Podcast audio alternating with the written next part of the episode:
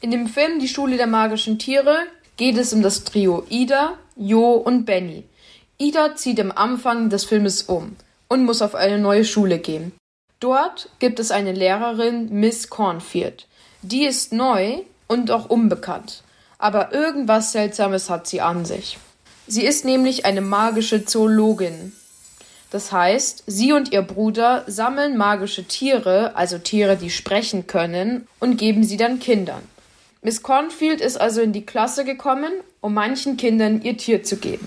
Mein Bruder wird uns mit den magischen Tieren ausstatten. Magische Tiere? Also, ich bin Tierfreund und Inhaber der magischen Zoohandlung.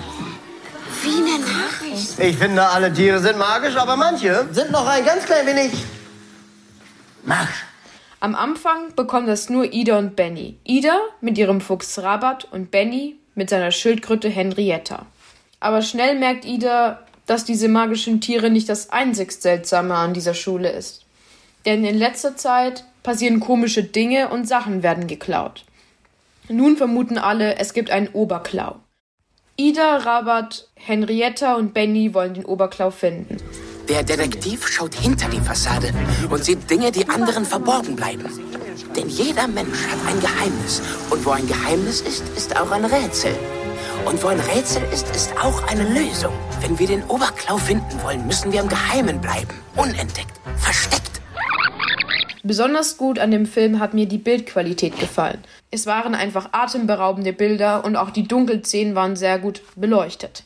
Zudem fand ich die Idee mit den Tieren und dieses Zusammenspiel und der Freundschaft zwischen Tier und Mensch und der Suche nach dem Oberklau ein super gutes Gesamtkonzept und es ist definitiv ein empfehlenswerter Film.